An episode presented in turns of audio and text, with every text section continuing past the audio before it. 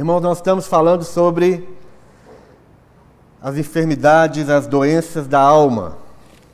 E nós não vamos entrar exatamente na, nas enfermidades da alma hoje, nós vamos deixar para os domingos, mas nós vamos falar algo também dentro do mesmo tema, não especificando né, as doenças da alma, mas hoje à noite trazendo uma, uma mensagem é, de exortação, uma mensagem baseada na vida do apóstolo Paulo, a forma como ele viveu, aquilo que ele passou, os seus últimos instantes de vida.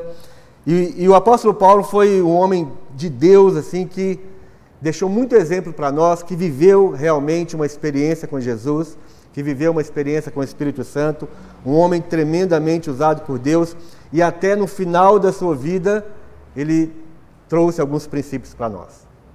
Então nós vamos ler 2 Timóteo capítulo 4. Segundo, segunda carta a Timóteo, capítulo 4.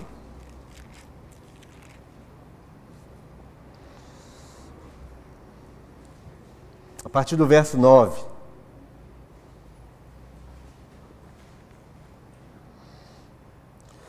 Procura vir ter comigo depressa, porque Demas, tendo amado o presente século, me abandonou e se foi para Tessalônica. Crescente foi para a Galácia, Tito para a Dalmácia. Somente Lucas está comigo. Toma contigo Marcos e traze-o, pois me é útil, útil para o ministério. Quanto a Tíquico, mandei-o até Éfeso. Quando vieres, traze a capa que deixei em Trode, em casa de Carpo, bem como os livros, especialmente os pergaminhos. Alexandre, o latoeiro, causou-me muitos males. O Senhor lhe dará a paga segundo as suas obras. Tu guarda-te também dele, porque resistiu fortemente às nossas palavras. Na minha primeira defesa, ninguém foi a meu favor. Antes, todos me abandonaram. Que isso não lhe seja posto em conta. Mas o Senhor me assistiu e me revestiu de forças para que por meu intermédio a pregação fosse plenamente cumprida e todos os gentios a ouvissem. E fui libertado da boca do leão. O Senhor me livrará também de toda obra maligna e me levará salvo para o seu reino celestial. A ele glória pelos séculos dos séculos. Amém. Saúda Prisca e Acro e a casa de Onesíforo. Erasto ficou em Corinto Quanto a Trófimo, deixei o doente em Mileto. Apressa-te a vir antes do inverno. Eubulo te envia saudações. O mesmo fazem Prudente, Lino, Cláudia e os irmãos todos. O Senhor seja com teu espírito, a graça seja convosco. Irmãos, essa, essa carta aqui que o apóstolo Paulo escreveu, ele escreveu da prisão em Roma, a sua última prisão. Logo depois dessa, dessa prisão aqui, ele só saiu para ser decapitado. Foi quando ele foi decapitado, foi quando ele foi morto. O apóstolo Paulo, todos nós conhecemos, um homem que antes da conversão ele não media esforços para matar os cristãos, para perseguir os cristãos. Ele tinha autoridade, ele tinha ordem para entrar nas casas, para prender aqueles que estavam seguindo a Cristo. Ele tinha ordem para matar, para consentir no, no, no, homicídio, no assassinato daqueles que serviam a Jesus. O apóstolo Paulo estava ali na, no momento da, da morte de Estevão. Então nós sabemos que era um homem zeloso, mas um homem é, indomável na sua ira contra os crentes, na sua ira contra o cristianismo, contra Jesus. Nós sabemos a, da conversão do apóstolo Paulo, nós sabemos que após a sua conversão, quanto ele foi transformado, como ele foi transformado, os milagres que foram feitos através da vida dele. O apóstolo Paulo ele escreveu 13 das cartas. Ele escreveu 13 das cartas, um, um, um teólogo assim preciosíssimo, um homem de Deus preciosíssimo que, que, preciosíssimo que não aprendeu do homem, mas ele esteve ali aprendendo aos pés de Jesus, ele esteve ali recebendo as revelações do próprio Deus. Esse homem que, após o seu, o seu encontro com Jesus, ele fundou várias igrejas no início do cristianismo. Ele não seguiu a Jesus como os outros apóstolos seguiram, mas ele teve essa experiência com Jesus e ele recebeu as revelações com Jesus. Ele teve um encontro realmente pessoal com Jesus. E realmente ele viu Jesus, ele teve essa experiência pessoal. O ministério de Paulo se concentrou naqueles que não eram judeus. Ele foi um homem obediente ao seu chamado, ele amava o Senhor acima de todas as coisas, ele não temia o homem, ele não temeu nem mesmo os, os, próprios apóstolos, ele confrontou alguns deles, ele confrontou Pedro, que estava dissimulando, que estava vivendo uma vida é, mais ou menos dupla, diante dos judeus e diante dos gentios, e Paulo vai confronta, traz a verdade, coloca ele no curso certo.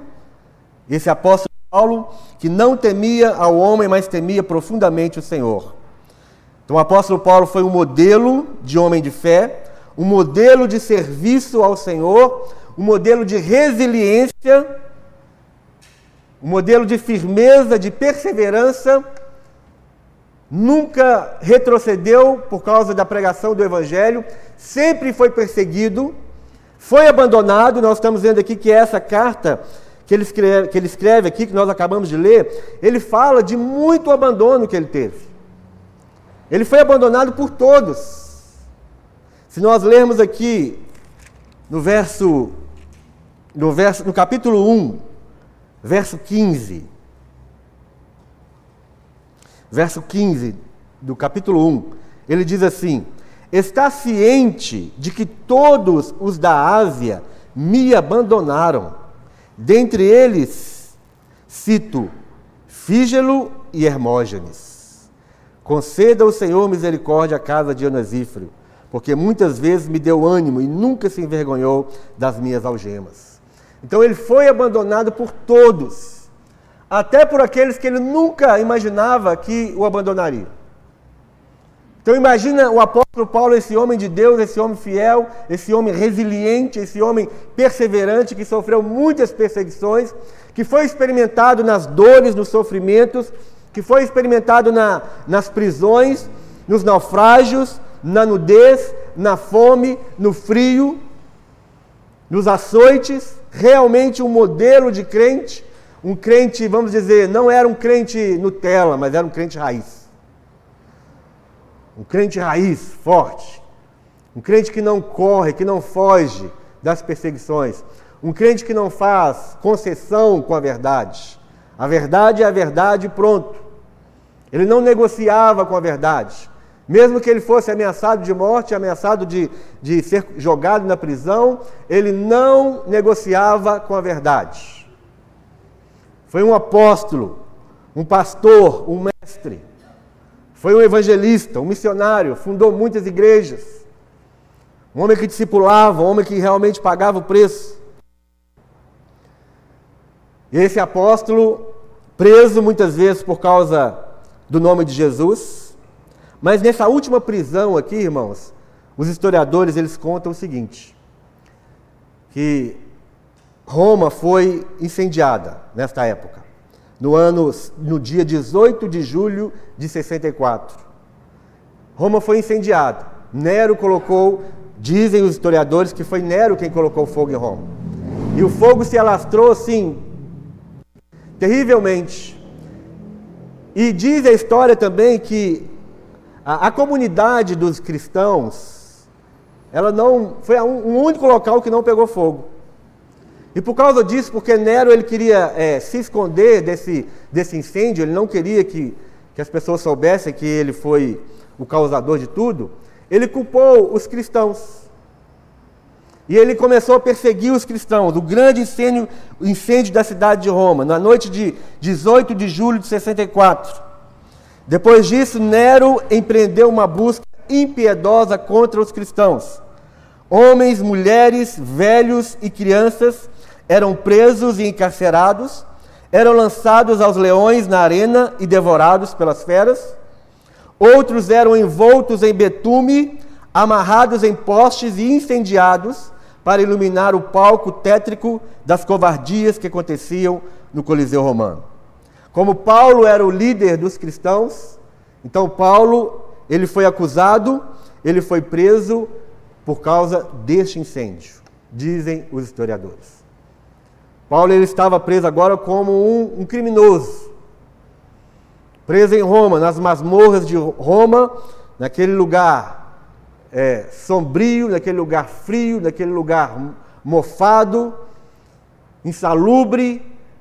E aí, normalmente as pessoas saíam daquela prisão leprosas, ou saíam mortas, ou saíam leprosas, por causa do local tão insalubre que era. Então Paulo estava preso nessas condições. Agora imagine o que, o que esse irmão nosso, esse homem de Deus, ele enfrentou nesses momentos, nos últimos momentos da sua vida cristã. E aqui o apóstolo Paulo vai deixar para nós, irmãos, algumas, alguns princípios.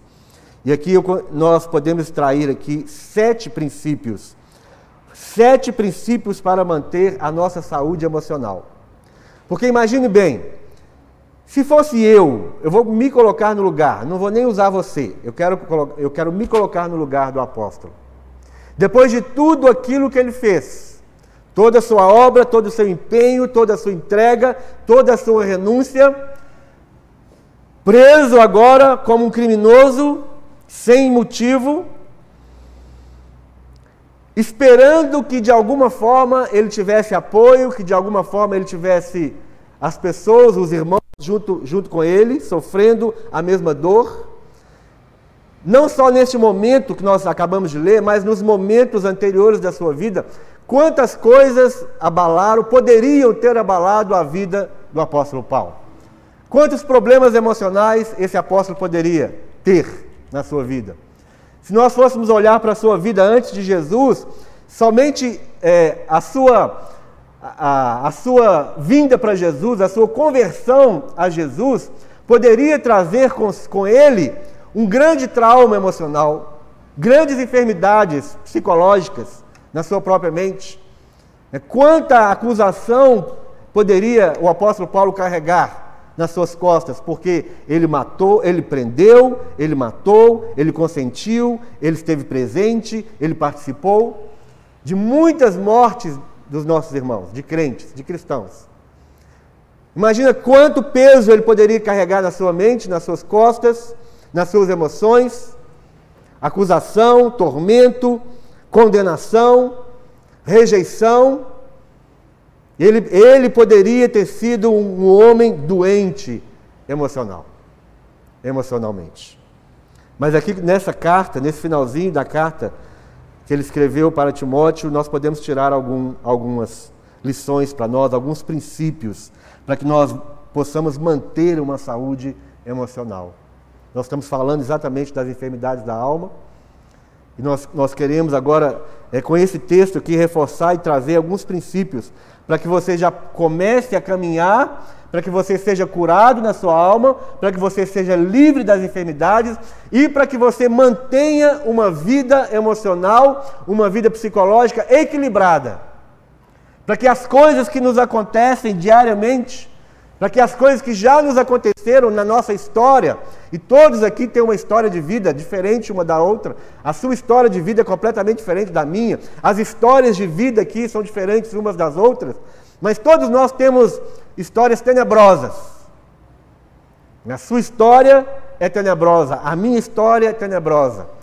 O nosso passado pode não ser um passado é, que nos que, no, que traga para nós alguma, algum, alguma vaidade, alguma glória para contar. Mas eu tenho certeza que a maioria de nós temos muitas histórias tristes e que nos envergonham, que nós não, não precisamos carregar isso para as nossas vidas. E a vida daqui para frente também vai nos oferecendo muitas questões, muitas situações que podem adoecer a nossa mente, adoecer a nossa alma e as nossas emoções.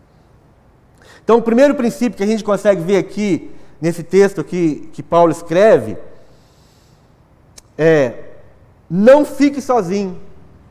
Para que você tenha uma saúde emocional, para que você seja saudável nas suas emoções, a primeira coisa que você precisa ter como princípio na sua vida, aqui no verso 9. A primeira coisa é: não fique sozinho. Ele disse aqui no verso 9: procura vir ter comigo depressa. Apóstolo Paulo, no meio daquela prisão, dentro daquele lugar horrível, ele escreve falando: venha, venha me ver, venha estar comigo depressa.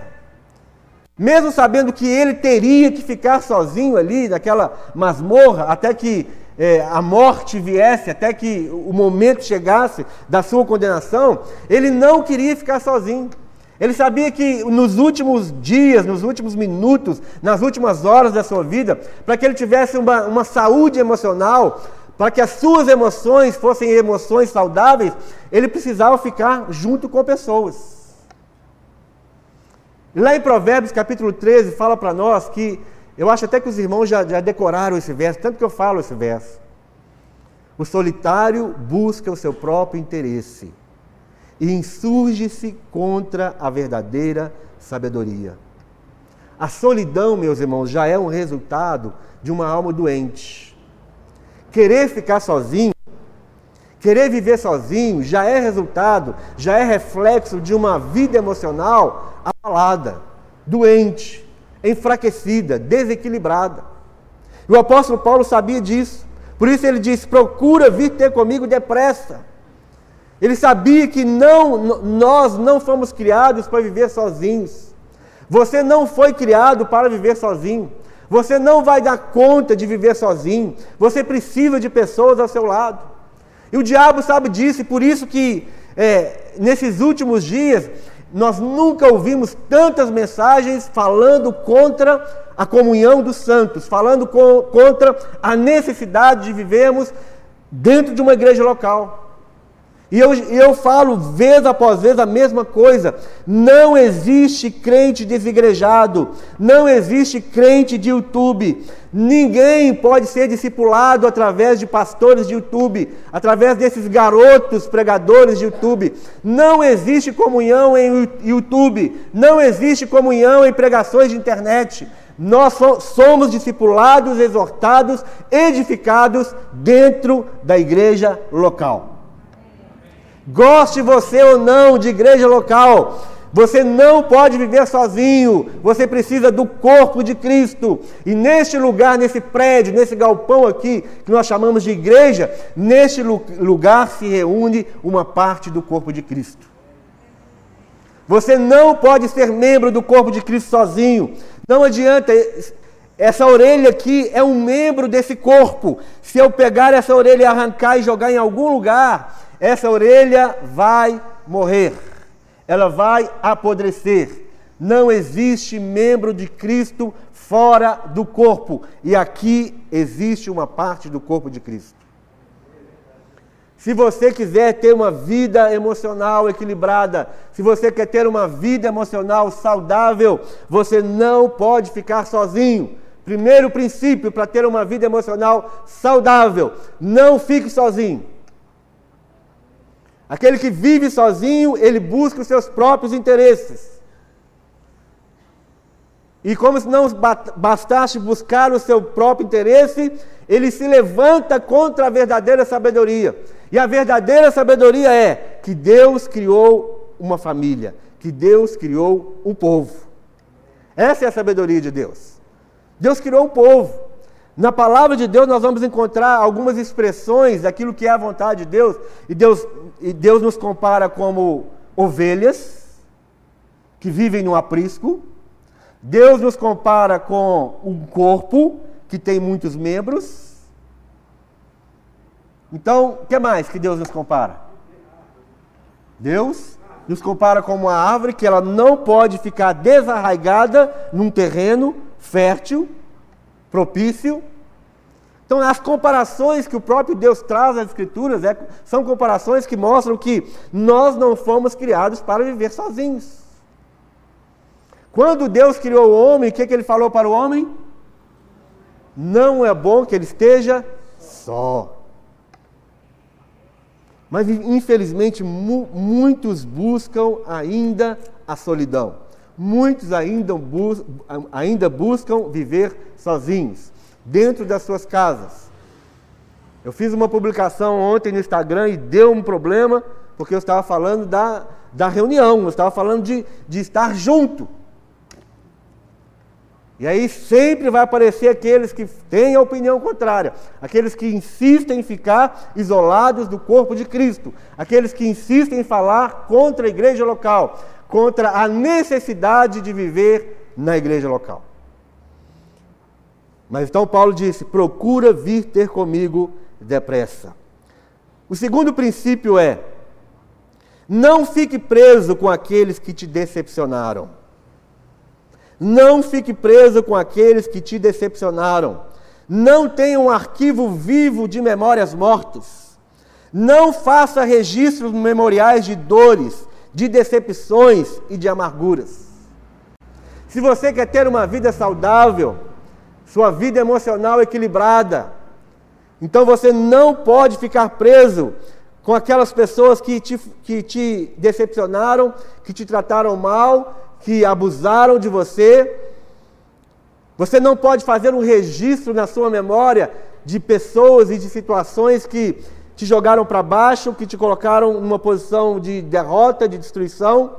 Você não pode catalogar é, situações de dores, de decepções, de desavenças, de amarguras, porque isso adoece a alma.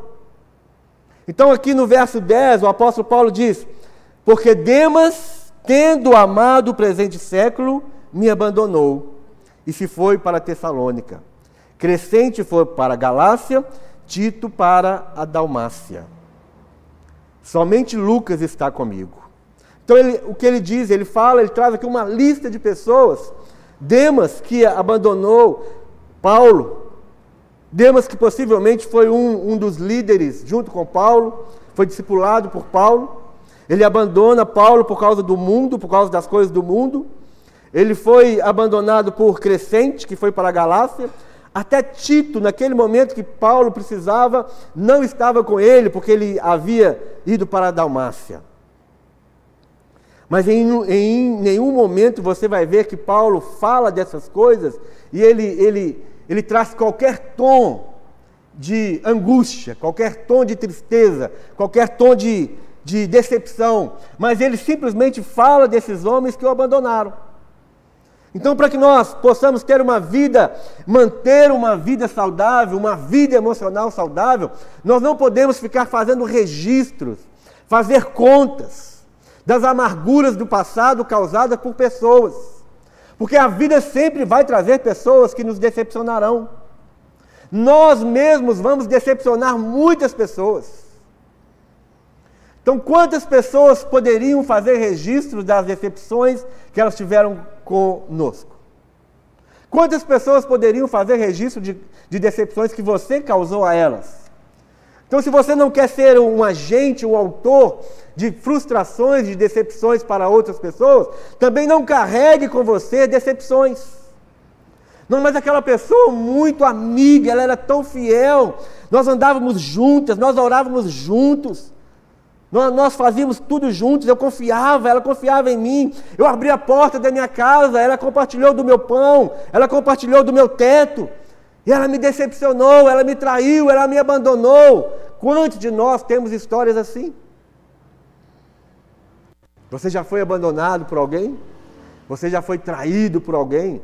Já foi rejeitado por alguém? Não faça conta disso, meu irmão, não registre isso. Não, não tenha um arquivo na sua memória de situações desastrosas como essas. Isso adoece a sua alma. Isso traz amargura, isso traz rancor. Isso envenena a sua alma, isso envenena as suas lembranças. Isso tira a sua alegria.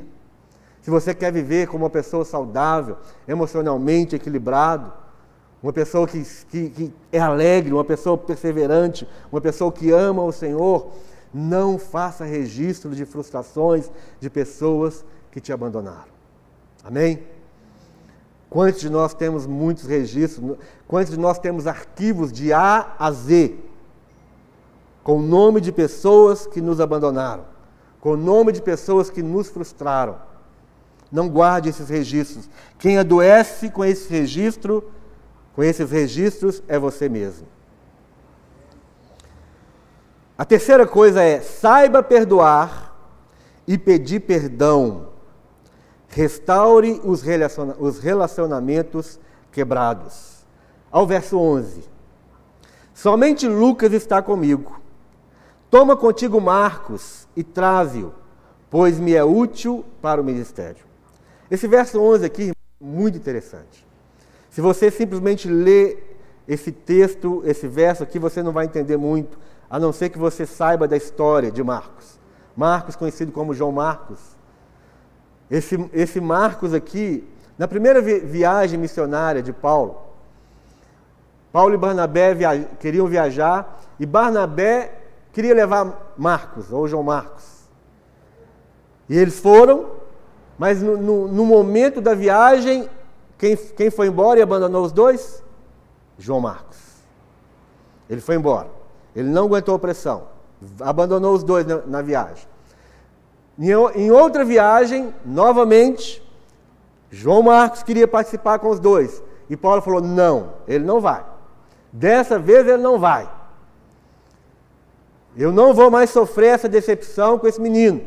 Menino novo, não, não aguenta chicote. O couro ainda não é duro.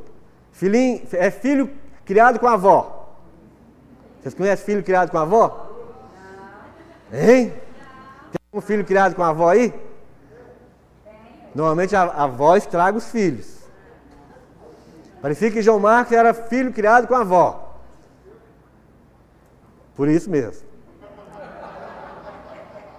Tem alguém que fala, eu? Por isso mesmo. Mas então Paulo fala, não, dessa vez ele não vai. Barnabé, vai, ele vai. Vamos, Paulo, o menino mudou, o menino está transformado, o menino agora está tá mais raçudo, o casco dele está ficando duro. Não, não vai. Ele, comigo ele não vai. Paulo endureceu o coração. Paulo fechou o coração para João Marcos. Ele não, ele não aceitou. E aqui a Bíblia fala que a contenda entre Barnabé e Paulo foi tão grande que eles se dividiram. Lembra disso? Dessa história? Depois você pode ler. Se você não está concordando comigo, você pode ler depois. Tá? Mas foi isso que aconteceu. A contenda entre os dois foi tão grande por causa de João Marcos. Paulo não confiava mais em João Marcos. E o tempo passou e foi passando, e agora, nesse verso 11, o que Paulo fala? Toma contigo Marcos e traze-o, pois me é útil para o ministério. Que mudança que teve no coração, principalmente de Paulo.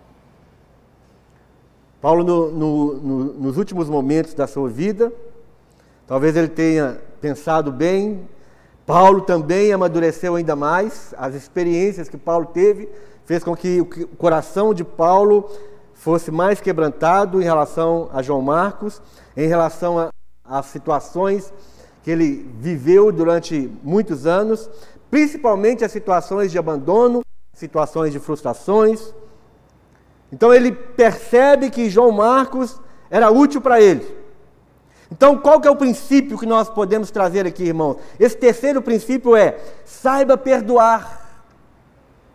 Saiba perdoar e saiba pedir perdão a Bíblia não fala, mas quem sabe Paulo estava chamando João Marcos para pedir perdão para ele ali naquele masmorra antes de morrer. Quem sabe? Quem sabe não era esse o propósito, Paulo acertar tudo aquilo que ele tinha que acertar antes dele partir. Então nós precisamos saber perdoar as pessoas. Nós precisamos saber pedir perdão para as pessoas. Quantas doenças da alma existem em nós por causa de falta de perdão?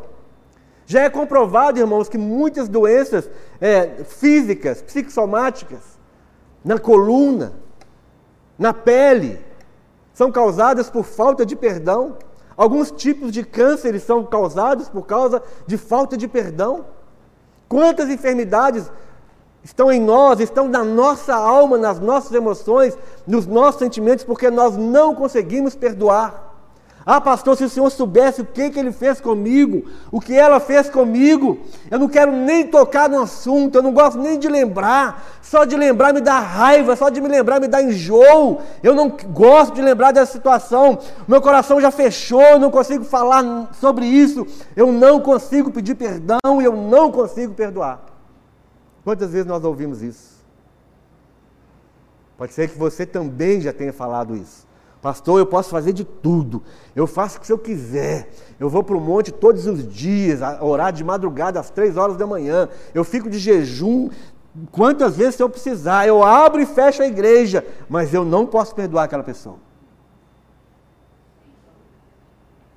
Muitas pessoas, meus irmãos. O apóstolo Paulo, ele simplesmente ele chama Marcos ele fala que Marcos agora é, ele, ele, é, ele é necessário para o ministério, ele é útil para o ministério. Então Paulo ele, ele, ele sabe perdoar. Paulo estava trazendo aqui uma restauração em um relacionamento que havia sido quebrado. Então, esse é o terceiro princípio, irmãos, para que nós possamos viver uma vida saudável emocionalmente manter uma vida saudável emocionalmente. O quarto princípio é: não se afaste da palavra de Deus. Está aqui no verso 13. Ele disse assim: Quando vieres, traze a capa que deixei em Trode, em casa de Carpo, bem como os livros, especialmente os pergaminhos. Agora imagina o apóstolo Paulo dentro daquela masmorra, passando aquilo, tudo que ele estava passando, talvez até mesmo já doente, talvez, talvez num processo já de doença grave, de uma situação de fraqueza, uma, uma situação de debilidade. Talvez o local onde ele estava, e, e era realmente é, escuro, e não teria sim, teria que esforçar muito as vistas para poder fazer leitura, mas ele não deixa de pedir perga, os pergaminhos. Ele não deixa de pedir os livros. E muitas vezes, irmãos, diante de tanta situação que nós passamos, de tanto problema que nós passamos, nós, a primeira coisa que nós deixamos de fazer, sabe o que, que é? De ler a palavra de Deus. Você não consegue ler a Bíblia. Você, você está tão agitado na sua mente, você está tão frustrado, você está tão desanimado com tantas coisas, você está só olhando para as circunstâncias que estão ao seu redor, e a primeira coisa que você para de fazer é de ler a palavra de Deus. E é exatamente isso que nós precisamos. Quando nós estamos envolvidos com situações que são situações pesadas para nós, circunstâncias é, terríveis, situações e, e, circunstâncias que realmente vêm para tirar a nossa fé, vêm para nos abalar, vêm para nos matar, vêm para nos adoecer. O que nós precisamos é ouvir a voz de Deus. O que nós precisamos é estabelecer momentos de comunhão, de leitura da palavra, porque a palavra de Deus é a voz de Deus para cada um de nós se no momento da tribulação, se no momento da doença, se no momento da dificuldade nós fechamos a boca de Deus, como é que nós vamos ser restaurados e curados e fortalecidos? Quando nós abrimos as Escrituras, nós ouvimos a voz de Deus. Quando nós abrimos a palavra de Deus, nós conseguimos ouvir a mensagem de Deus para nós, a palavra profética, a palavra restauradora, a palavra de cura, a palavra de libertação, a palavra de vida abundante através das escrituras da palavra santa de Deus, que, que aqui está registrada. Paulo não precisava mais de pedir, traz os meus pergaminhos, traz os meus livros.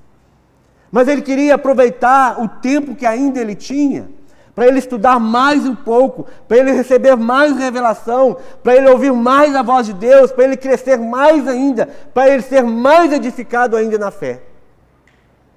Foi o próprio apóstolo Paulo que disse para nós: remi o tempo, aproveite o seu tempo, não seja ocioso, não seja remisso nas boas obras. Foi esse apóstolo aqui, foi esse homem que no fim da sua vida fala: traz traz para mim os pergaminhos, traz para mim os livros. Eu preciso me alimentar com a palavra da verdade.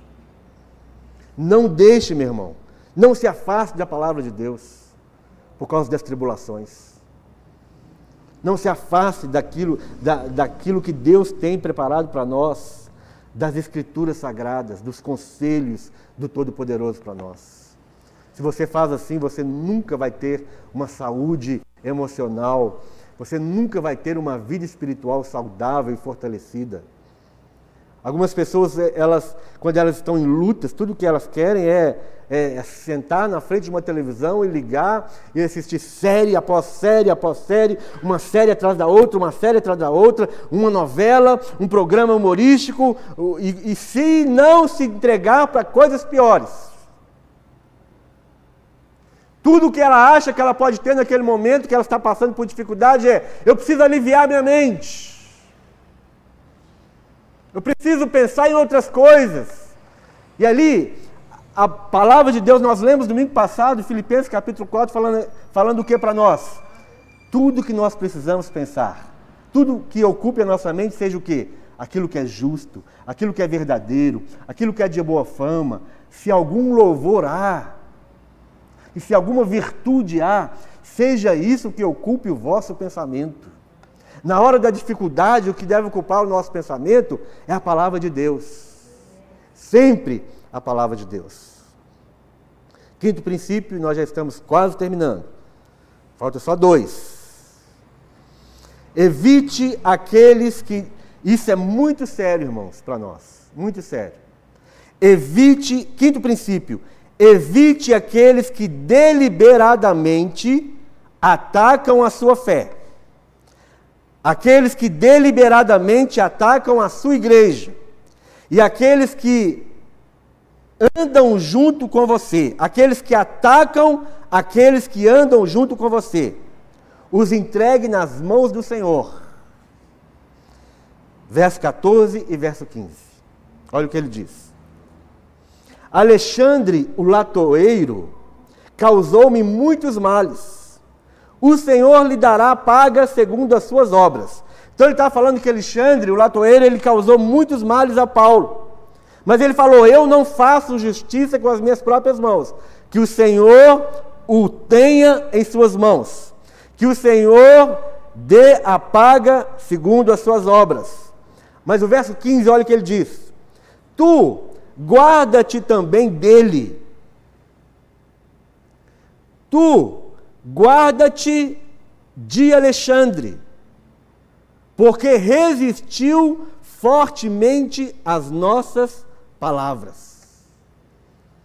Esse princípio aqui, irmãos, esse quinto princípio, não é um princípio que muitas vezes nós, nós prestamos atenção e aplicamos às nossas, à nossa vida. Porque nós temos dentro de nós uma compaixão perversa, muitas vezes. Nós, nós, muitas vezes nós temos dozinha de algumas pessoas.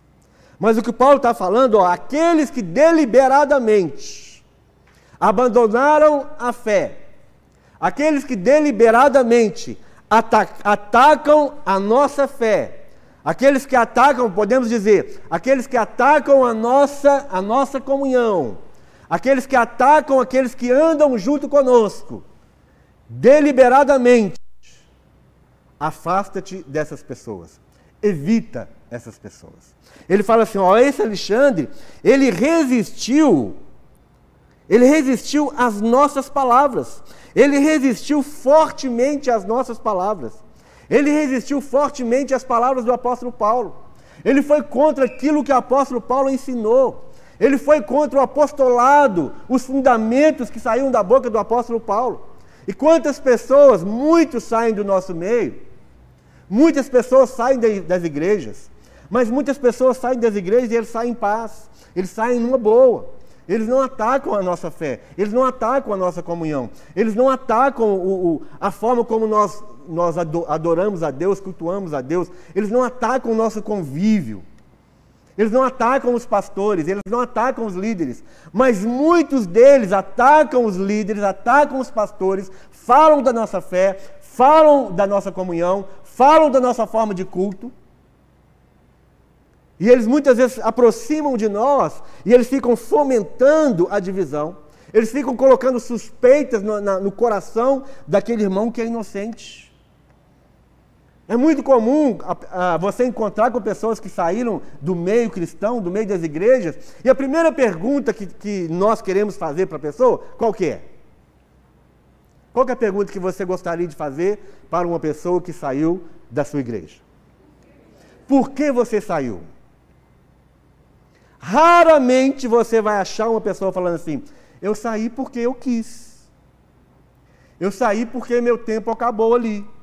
Eu saí porque eu me deu vontade. Raramente você vai achar uma pessoa honesta que fala isso.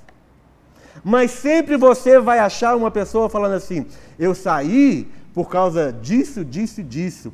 Eu saí, você que não sabe o que, que acontece por trás, trás dos bastidores. Ah, se você soubesse o que eles fazem. Ah, se você soubesse como que é lá. E o que Paulo disse foi: olha, você, você não, você tem que se guardar dessa pessoa. Você tem que ficar longe dessa pessoa, porque essa pessoa resistiu às nossas palavras. Essa pessoa me causou muitos males. Irmãos, e nós muitas vezes falamos, ah, mas, mas o irmão, não, nós temos que viver no amor. Você tem que viver no amor de Deus. Será que Paulo não estava praticando o amor de Deus aqui? Quando ele mandou resistir Alexandre? Quando ele mandou não se guardar de Alexandre? Paulo estava exercendo o amor de Deus, sim. Paulo estava amando ah, os, os, ouvintes, né? nós somos ouvintes de Paulo agora, nós somos leitores dessa carta de Paulo. Paulo estava falando isso para Timóteo, Paulo estava escrevendo isso para que a, as gerações posteriores lessem e entendessem exatamente qual era o propósito. Paulo estava nos amando. Porque Paulo ele pagou um preço tão grande, Paulo foi um homem tão sério com Deus, que ele não queria que qualquer pessoa chegasse e roubasse a fé. É como se fosse hoje eu falasse para ele, Elídio, cuidado com fulano de tal, porque fulano de tal está fazendo isso, isso, isso, está falando isso, isso, isso. Elídio, eu não quero que você fique junto com aquela pessoa, porque ela vai roubar a sua fé, ela vai minar a sua fé, ela vai adoecer a sua fé, ela vai adoecer a sua alma. Era exatamente isso que o apóstolo Paulo estava fazendo. Por isso, irmãos, isso é um princípio. Evite aqueles que deliberadamente atacam a sua fé, atacam a sua igreja e atacam aqueles que andam junto com você. Os entregue nas mãos de Deus. Você não vai tirar satisfação, você não vai discutir, você não vai brigar, mas você vai entregar nas mãos de Deus, porque Deus sabe como agir com essas pessoas. Sexto princípio: não hospede pensamentos de abandono e rejeição. Ainda que todos te abandonem, Deus nunca te abandonará. Verso 16 e 17. Na minha primeira defesa, ninguém foi a meu favor. Agora imaginem, meus irmãos, o apóstolo Paulo, tudo que ele fez pelos irmãos. Ele, talvez ele esperava que naquela, naquele momento, daquele tribunal, ele tivesse muitas testemunhas que falassem a favor dele. Muitas testemunhas que falassem, não, eu fui abençoado por Paulo, ele é um homem sério, ele é um homem que prega a verdade, mas todos, todos o abandonaram. Todos me abandonaram. E aí ele fala que isto não lhe seja posto em conta. Mas todos abandonaram o apóstolo Paulo, irmãos, todos abandonaram o apóstolo Paulo no seu julgamento. Imagina, era para ser um homem muito rejeitado, cheio de rejeição, mas ele não hospedava pensamentos de abandono, ele não hospedava pensamentos de rejeição. Verso 17 ele fala: Mas o Senhor me assistiu e me revestiu de forças para que por meu intermédio a pregação fosse plenamente cumprida a todos os gentios. E todos os gentios a ouvissem. E fui libertado da boca do leão. E essa era a fé de Paulo. Ainda que realmente as pessoas o abandonaram, Ainda que as pessoas o rejeitaram, imagina, quem participaria como, te, participaria como testemunha a favor de Paulo que estava sendo acusado de ter incendiado Roma? Quem teria coragem de defender um homem que estava julgado por causa de um crime que ele não havia cometido? Quem ia comprar a briga de Paulo? Quem ia vestir a camisa de Paulo? Ninguém. Ele foi abandonado, ele foi rejeitado, mas ele não levou isso em conta. Ele não hospedava esses pensamentos, como nós hospedamos às vezes. Ah, mas ninguém gosta de mim. Ah, mas ninguém me visitou. Eu estou aqui em casa, eu estou aqui. Eu, eu saí da igreja e ninguém me visitou. Mas você saiu da igreja por quê, meu irmão? Por que você saiu da igreja? Por que você afastou da igreja? Ninguém me visita, ninguém me ama, ninguém gosta de mim. Eu entro e saio na igreja, ninguém me vê. E você vai hospedando. Eu sou o pior de todos, eu sou rejeitado, ninguém gosta de mim, ninguém me dá ouvido. O apóstolo Paulo nunca hospedou esse tipo de pensamento. Mas ele reconhecia que, ainda que todos o abandonassem, Deus nunca o abandonaria. Deus sempre estaria com ele. Aquilo que fala na, nas Escrituras: Ainda que meu pai e minha mãe me desamparem, eu nunca te abandonarei. Eu nunca te desampararei. Deus sempre está conosco. Esse sentimento de rejeição, irmãos, esse sentimento de abandono, nada mais é do que falta de comunhão com, com Deus. Já é, já é, pode ser já um resultado da doença da sua própria alma. Já pode ser resultado de uma, de uma emoção desequilibrada. Então não hospede pensamentos de abandono e de rejeição. E o último, viva intensamente o dia de hoje. Não deixe para amanhã aquilo que você já sabe que precisa fazer. Não seja um procrastinador. Não deixe para amanhã aquilo que você já sabe que você precisa fazer hoje. Viva intensamente o dia de hoje. Como o pastor Márcio sempre fala para nós, viva intensamente. No final dos cultos, ele sempre fala assim: vai viver a melhor semana da sua vida. Viva verdadeiramente. Viva feliz, viva intensamente. Aproveite todas as oportunidades de fazer o bem, de viver bem. Foi isso que Paulo falou aqui no verso 21. Ele falou assim: apressa-te a vir antes do inverno ele falou isso, apressa-te. E aqui no verso, no verso 9, ele começa dizendo também: procura vir ter comigo depressa. E aí ele reforça isso, falando: apressa-te a vir antes do inverno. Aquilo que você tem que fazer, faça, faça rápido. Ele falou: vem antes do inverno, porque no inverno não era muito fácil navegar, não era muito fácil transitar por, por aqueles locais ali, por causa da neve, por causa de, de, do frio intenso. Então o apóstolo Paulo vem depressa. Não deixe o inverno chegar, venha antes do inverno.